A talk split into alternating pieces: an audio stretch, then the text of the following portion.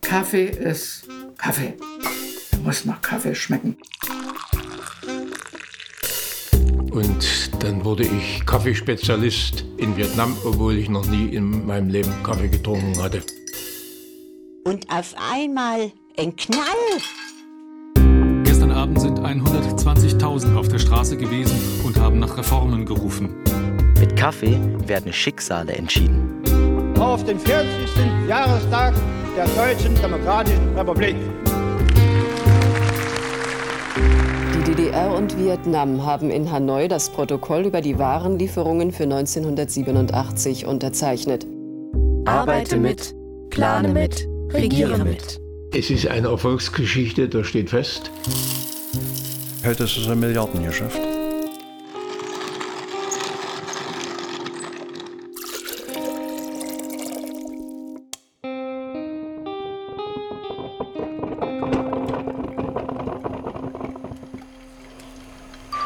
Buon Matot, Verwaltungszentrum der Provinz Dak Lak im mittelvietnamesischen Hochland. 18. Juli 2022. Auf den Spuren der ehemaligen DDR-Kaffeeplantage. So, das ist so ein schöner Garten hier. Unser Presseoffizier hat gerade angerufen, wann wir planen, ihn abzuholen. Wir? Das sind die Autorin Marianne Wendt, die Journalistin Friederik Veit und ich, Christian Schiller, gebürtiger Hallenser. Meine Heimatstadt war in den 70er Jahren die Kaffeemetropole in der DDR. Und die DDR war Pionier beim Kaffeeanbau in Vietnam. Unser Presseoffizier erklärt mir, dass sich unser Termin mit dem Kombinat wie Dück verschiebt. Wir werden von einer Delegation empfangen. Was für eine Delegation? Und wieso weiß er das eher als wir?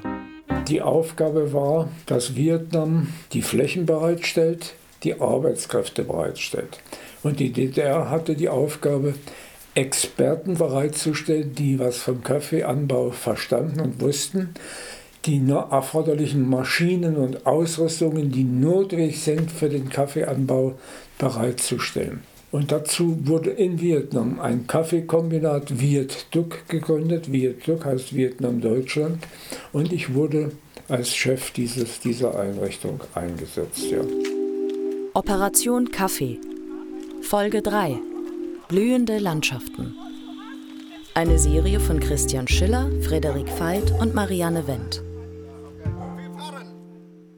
Und es war auch deshalb damals schon so schwierig, weil die Amerikaner ja dort Munition verlegt hatten, Bomben abgeworfen hatten. Das musste alles abgesucht werden, dass da nicht explodiert. Das ist passiert, aber zum Glück keiner von uns da irgendwie zu Tode gekommen. Ja. Aber um zu den Flächen zu kommen, mussten Straßen gebaut werden. Denn auf den Straßen mussten ja Fahrzeuge dann fahren, mussten dann ja hinkommen. Ja. Heute sind aus den Feldwegen breite Magistralen geworden, an denen gelb-rote Parteilosungen aufgehängt sind. Wir fahren durch Buon Matot, vorbei am Denkmal der heroischen vietnamesischen Mutter.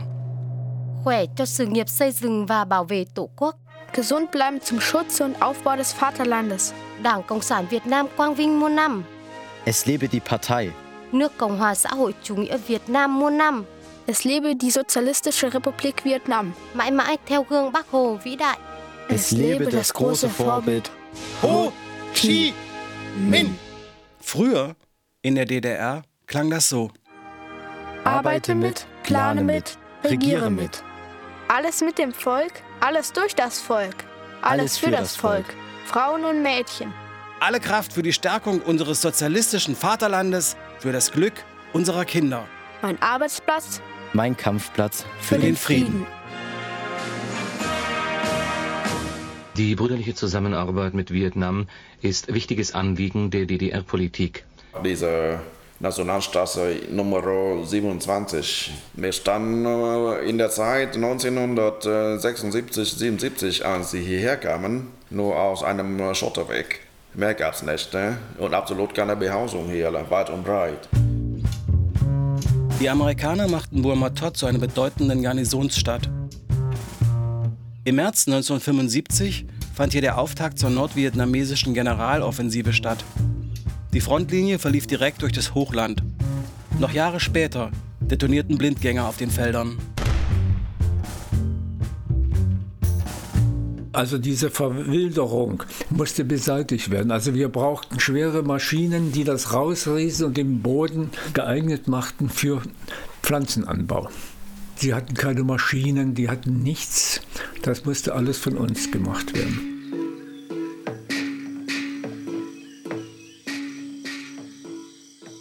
Und dann war noch ein großes Problem, eigentlich das größte. In dieser Region wohnten kaum Leute. Die früheren äh, Einwohner, das waren Nomaden, die sind immer hin und her gezogen und waren jetzt weg.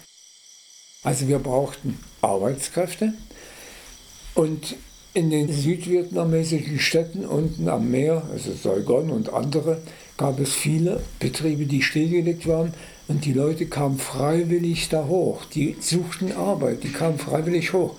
Abgleichen mit den anderen Interviews.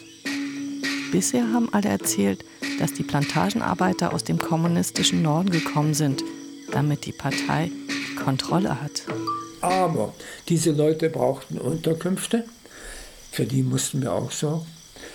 Die Leute braucht, brachten ja Kinder mit, also auch brauchten wir Schulen, Kindertagesstätten und letzten Endes Krankenhäuser. Also neben den eigentlichen Einrichtungen für den Kaffeeanbau mussten wir für diese Dinge sorgen. Wir haben auf den Fotos von Siegfried Kaulfuß auch ein Wasserwerk entdeckt, vor dem Deutsche und Vietnamesen Arm in Arm posieren. Dieses Wasserwerk wollen wir jetzt finden.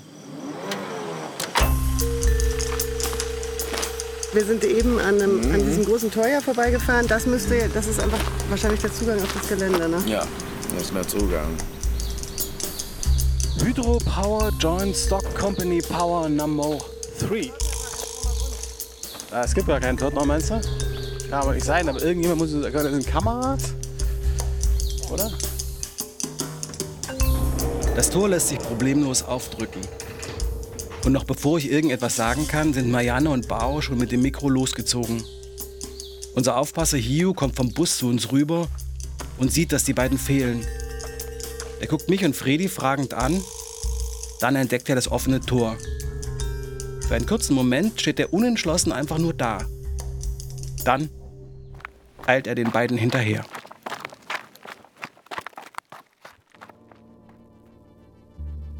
Fredi und ich sehen uns an. Wir warten. Wir warten lange. In der sengenden Hitze. Ohne zu wissen, ob das gerade ein riesiger Fehler war. Berliner Zeitung 1986. Jahrhundertealte Sitten und Lebensgewohnheiten der Minderheiten werden umgekrempelt.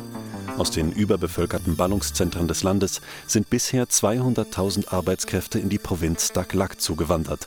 Weitere 300.000 werden ihnen bis 1990 folgen. Hunderttausenden neuen Arbeitskräften und ihren Familien muss eine zweite Heimat geschaffen werden.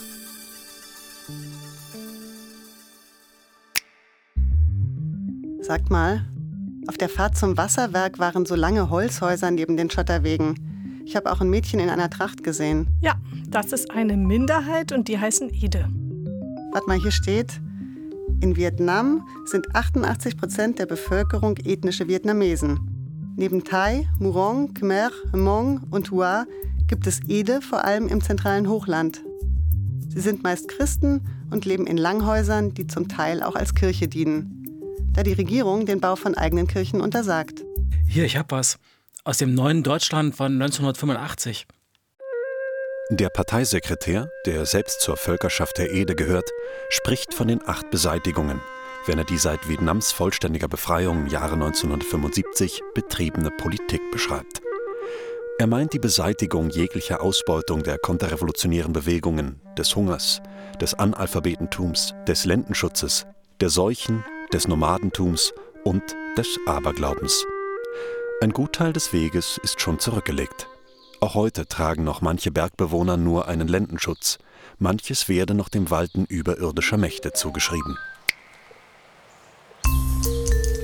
Fredi und ich stehen noch immer vor dem Tor. Wir machen uns gegenseitig nervös. Sind Bao und Marianne von der Security aufgegriffen worden? Immerhin haben sie illegal sensibles Gelände betreten. Kann sowas als Terrorakt gewertet werden? Wir warten schon seit fast 40 Minuten. Niemand ist zu sehen. Dann plötzlich erscheint eine Gruppe am Ende des Weges. Marianne und Bau winken uns von Weitem zu. Ich atme durch.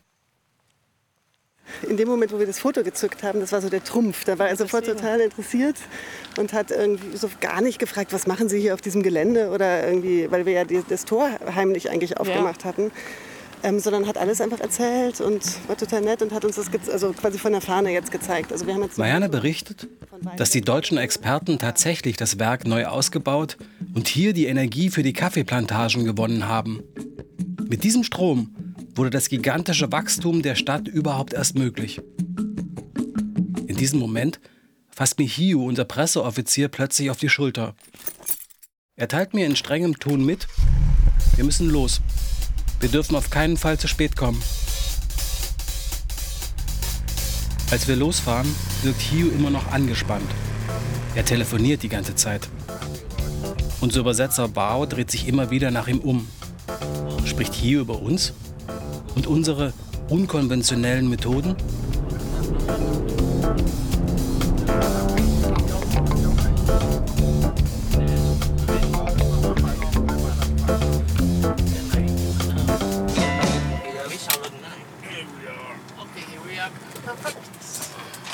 Notiz. Männer in hellblauen Hemden mit der Aufschrift Vierdück. Vierdück gehört zum Konzern Wiener Kaffee. Überdimensionierte Auffahrt. Könnte auch ein Appellplatz sein. Nice to meet you. Das ist unser Ben. Hi, Mr. Ben. I'm very pleased to meet you. Im U-förmigen Sitzungssaal hängen Bilder von Ho Chi Minh, Marx und Lenin. Und schon wieder gelb-rote Losungen, auf denen ich zumindest die Zahlen 2022 bis 2025 lesen kann. Wir werden vom Direktor Wing Wan Bin und seiner Stellvertreterin begrüßt. Dann von zwei Herren aus der Konzernzentrale, einem ehemaligen Brigadeleiter sowie weiteren Mitarbeitern. Das ist also die große Delegation. Und ausnahmslos alle tragen diese hellblauen Hemden. Diese Plantage gehört zum Kern dieser Einheiten für landwirtschaftliche Produkte. Das heißt, Wirdück ist von solchen Plantagen her einer der größten. Und äh, das ist damit auch schon die Voraussetzung für die Beförderung der Managers von dieser Plantage. Der Herr Bin, der aktuelle Manager oder Direktor dieser Plantage, steht auch schon auf der Liste derjenigen, die demnächst befördert werden. Die Plantage Viaduc ist also das Sprungbrett für höhere Aufgaben. Wiener Kaffee an sich hat sehr großes Potenzial an Produkt und an Erfahrung nach diesen 40 Jahren. Wiener Kaffee ist jederzeit bereit, Investoren von Ausland, insbesondere von Deutschland, willkommen zu heißen. Dringend Baufragen. Für wen halten die uns? Für Investoren? Was hat er denen erzählt? Seine Plantage umfasst jetzt ungefähr 1200 Hektar Anbauland für den Kaffee und davon 500 Hektar sozusagen Neupflanzungen. Die allgemeine Entwicklung seiner Plantage sieht für die nächste Zukunft ungefähr so aus. Man äh, konzentriert sich auf den Anbau von nachhaltigem Kaffee. Und äh, dass man erfüllt solche Standards wie zum Beispiel äh, Rainforest. Äh, Rainforest, welche gì nữa? Bonsai. Ja. Organisch. Organisch. Insofern ist äh, das Produkt von seiner Plantage sehr hoch geschätzt auf dem äh, internationalen Markt. Trotz seines Blauhemds wirkt der Direktor wie ein moderner Manager, der mir seinen Business Case erklärt. Er hat ein konkretes Anliegen. Ich und die deutschen Zuhörenden sollen von der Spitzenqualität seines Produktes überzeugt werden. Bevor ich weiter nachfragen kann, melden sich die Männer aus der Konzernspitze zu Wort. Dass der Staat großartig hier investiert, Das dient nur dem Zweck, damit äh, die Menschen hier eine Arbeit äh, bekommen, also beschäftigt werden. Und äh, zweitens, das geht um das allgemeine Wohlgehen der Bevölkerung bzw. der Region.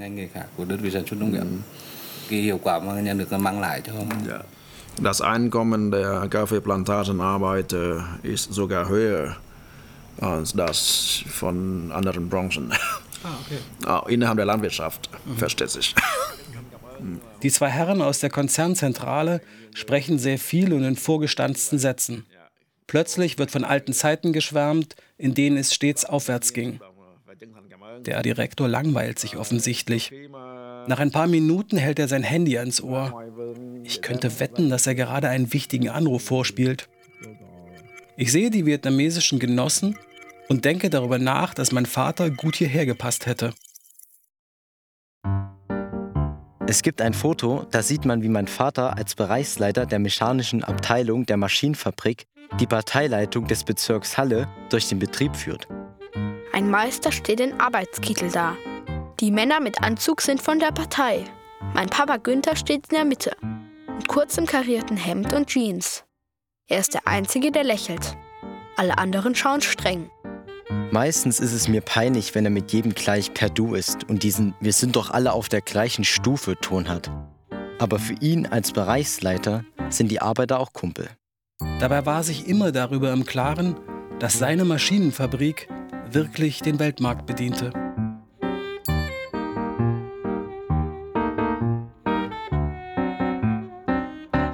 Der vietnamesische Gast verwies auf gute Ergebnisse und Erfahrungen bei der vorrangigen Entwicklung der Landwirtschaft.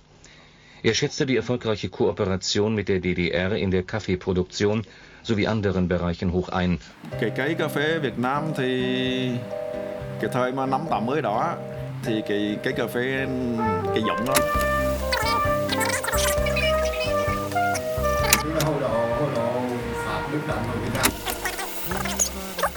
Wir erfahren eine Menge über die heutige Kaffeequalität. Natürlich super hochwertig. Und über die Zusammenarbeit der sozialistischen Bruderländer. Die DDR war nicht das einzige sozialistische Land, das sich in Vietnam im Kaffeeanbau versuchte. Aber es war das Land, das am längsten durchhielt und am meisten bewegte. Die Spezialisten hatten sich laut Direktor Bin auch den besten Platz ausgesucht. Genau da, wo die Franzosen schon mal in den 1930ern experimentiert hatten.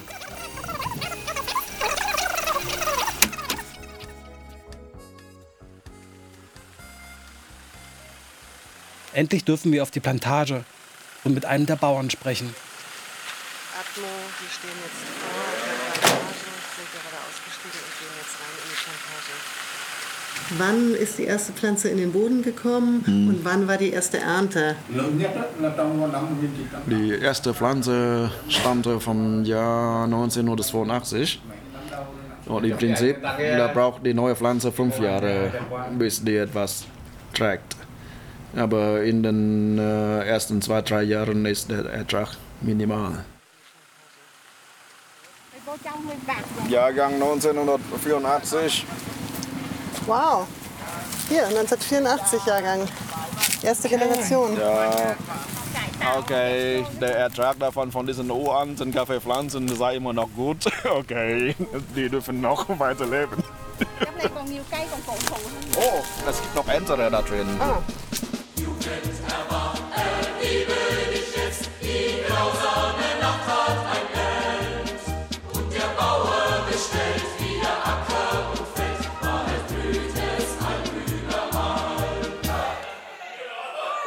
Zurück bei Viet Duc gibt es uns zu Ehren ein üppiges Bankett. Innerhalb von zwei Stunden werden wir ununterbrochen genötigt, noch mehr zu probieren, noch mehr zu essen und vor allem noch mehr zu trinken. Es gibt Reisschnaps aus Wasserflaschen und vietnamesisches Bier. Ständig muss ich mit irgendwem anstoßen. Ein jeweiliges Gegenüber fasst sich dabei mit einer Hand an den Arm. Eine Geste der Ehrerbietung, wie ich lerne. Der Direktor prüft jedes Mal genau, ob ich auch wirklich ausgetrunken habe. Immer wenn die Kollegen meines Vaters zu Besuch kommen, wird gesoffen. Sie kippen Meisterbräu oder Helles, selten Radeberger. Dazu Doppelkorn, Goldkrone und Goldbrand. Billige Verschnitte mit Agraralkohol. Anlässe zum Trinken gibt es immer. Beim Kegeln, beim Bungalow bauen, auf Brigadefeiern. Wer nicht trinken kann, ist Außenseiter. Mein Vater konnte mit allen reden und trinken. Sein Talent wurde von der Partei erkannt und gefördert. Hinter einem etwas älteren Kollegen stieg er immer weiter auf, bis er Bereichsleiter war. In der Wendezeit gab es für ihn für ein paar Tage lang die Option, selbst Direktor zu werden. Warum macht er das nicht? Das ist doch die Chance. Hat er Angst? Mein Papa hat keine Angst. Nie. Aber mein Vater war Realist.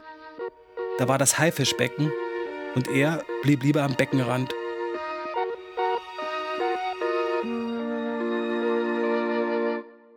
Die Politikwissenschaftlerin Dr. Judith Enders nennt das Transformationsdruck. Für jede Familie gab es biografische Brüche, Brüche in der Arbeitswelt, in der Bildungsbiografie, vor allem kulturelle äh, Brüche, die schwer, schwer zu erfassen und auch schwer zu verkraften waren und eine wahnsinnige kollektive Erfahrung der Abwertung. Dass sich die Deutschen damals genau für diesen Platz entschieden haben, das war sehr intelligent. Und das hat damit äh, durch diesen Pionier die anderen Nachbarplantagen sozusagen mitgezogen. Frag mal Sie auch, wie Sie auf diese Zeit zurückblicken. Ist das wirklich eine Freundschaft, die dort entstanden ist zwischen den Deutschen und den Vietnamesen? Bằng Minh, hồi xưa mấy mấy người gia Đức ở đây có nhiều bạn bè Việt Nam không? À, bạn bè thân thiện không? Ja, ja, ja, có thể. Ja, ja. Ah, der, der, der sagte, das war schon, schon eine gute Freundschaft. Allerdings, in der Zeit, in den 80er Jahren, da war eiserne Disziplin. Eisern. Mir ist schlecht. Wir verabschieden uns. Die Nacht wird unruhig. Ich träume viel von früher. Es riecht immer nach Öl und Waschpaste. Auf dem Gelände liegen Berge von Metallspänen und Spiralen von den Fräsen. Im Vorraum grüßen mich die zwei Sekretärinnen. Der Sohn des Chefs bekommt eine gelbe Limonade und darf auf seinem Lederstuhl warten. Hinter dem Schreibtisch hängen die Urkunden Marx, Engels, Lenin und Erich Honecker. Auf dem Kalender steht Dezember 1988. Hinter den Sekretärinnen haben die Meister ihr Sammelbüro. Männer in blauen Arbeitskitteln, die sich ihre Hände immer mit Waschpaste waschen. Die Hände sind nie so sauber wie die meines Vaters. Sie haben Namen wie Essebier, Totte, Busse oder der dicke Schmiedel. Sie kennen mich, seit ich klein bin. Schließlich geht mein Vater mit ihnen Bungalowdächer reparieren oder wir fahren zusammen in den Urlaub. Immer wenn ich zu Besuch bin, darf ich an den Drehmaschinen arbeiten und die große Fräse bedienen. Im Schulunterricht für produktive Arbeit kann ich punkten, weil ich jedes Mal millimetergenau das Werkstück zurichten kann. Seit einem Jahr schlägt mir mein Vater vor, ich könne ja bei ihm im Betrieb eine Ausbildung machen. Beruf mit Abitur zum Beispiel. Dann hätte ich etwas in der Hand. Und Ingenieure würden immer gebraucht. Von der deutschen Seite waren ständig etwa 10 bis 12 Experten unten.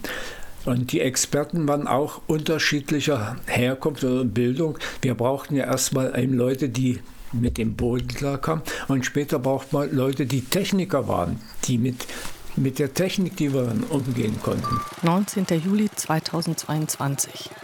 Termin auf dem Gelände der Spezialisten. Kim Long-sum kommt mit Roller. Elegant gekleidet, um die 70 weiß geschminkt. Sonnengebräunte Haut gilt hier als unfein. Hinweis Bau, Hautschutz geht vor. Deshalb gibt es auch kein Vermummungsverbot. Kim Lam-sum ist eine beeindruckende Erscheinung. Sie war eine der ersten Dolmetscherinnen der Plantage und Frau des Direktors für Pflanzenkunde in Wormatot. Mit schnellen Schritten führt sie uns über das Gelände. Das ist die Mensa, eine Gesamtfläche von 12.000 Quadratmetern. Insgesamt das Gelände, äh, Insgesamt äh, sieben, sag mal, Bungalows.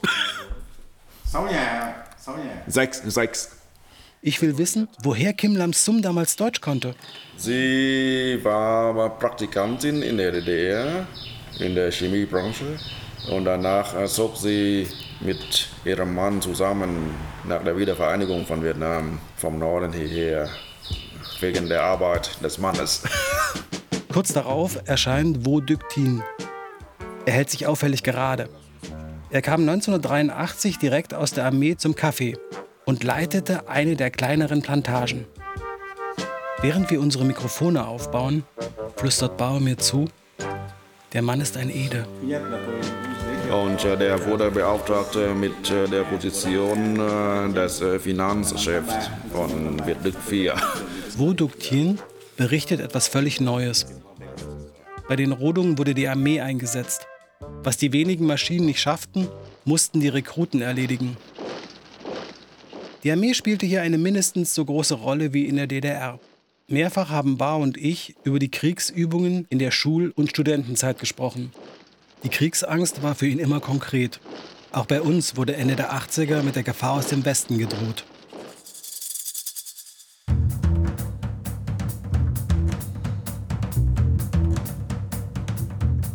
Es ist Sommer 89 und ich robbe durch den Harz.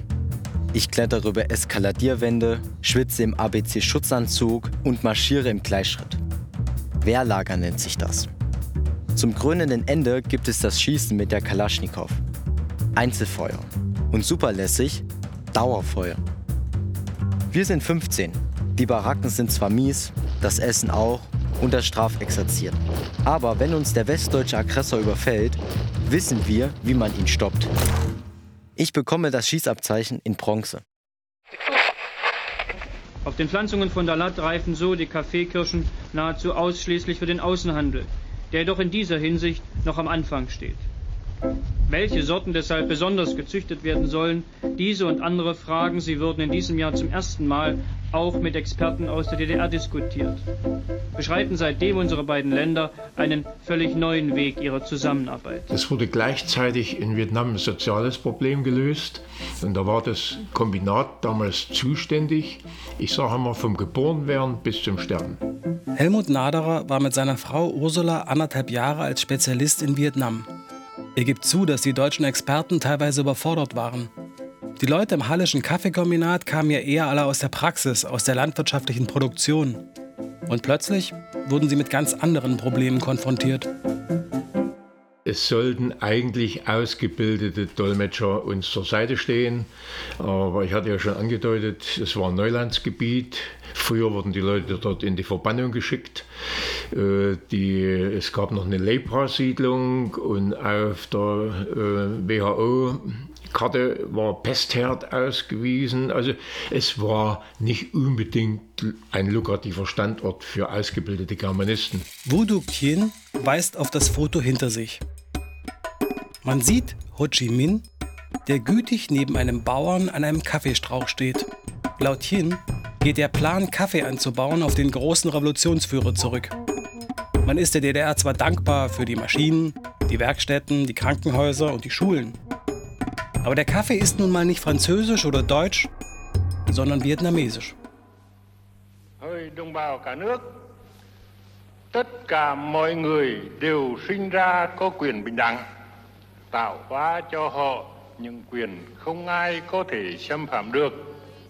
Trong những quyền ấy có quyền được sống, quyền tự do và quyền mưu cầu hạnh phúc. Lời bất hủ ấy ở trong bản tuyên ngôn độc lập năm 1007.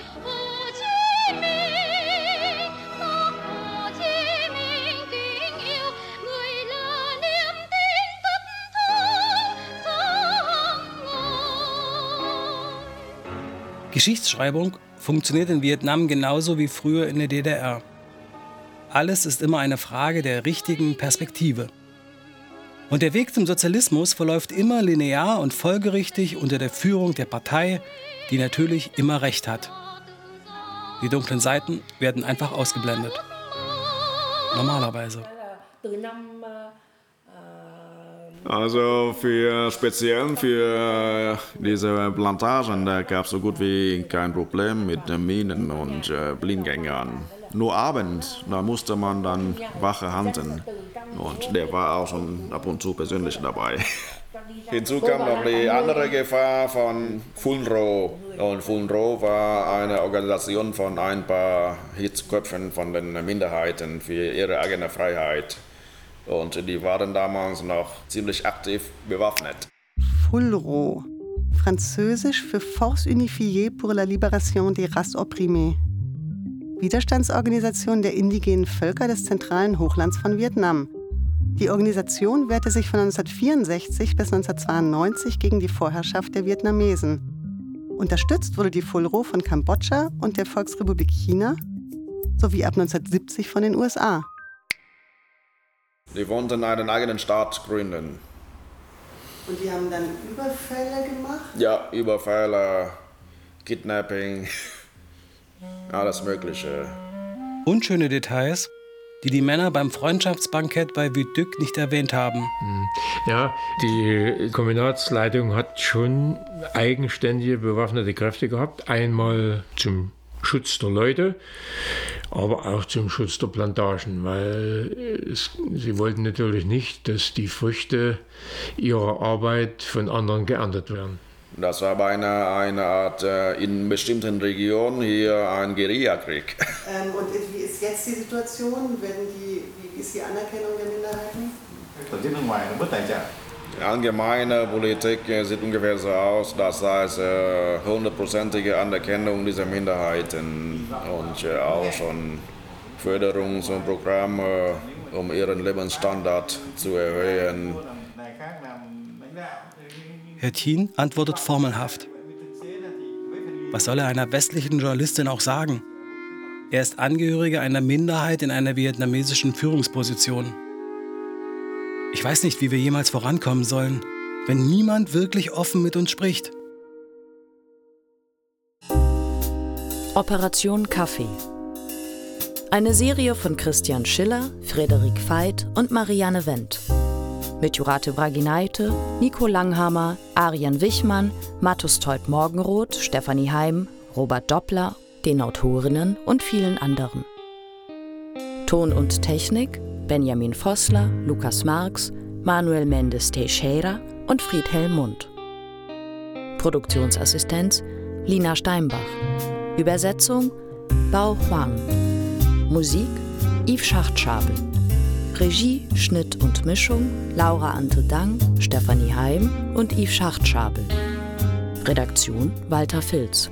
Eine Veit Schiller-Wendt-Produktion für den Südwestrundfunk 2023.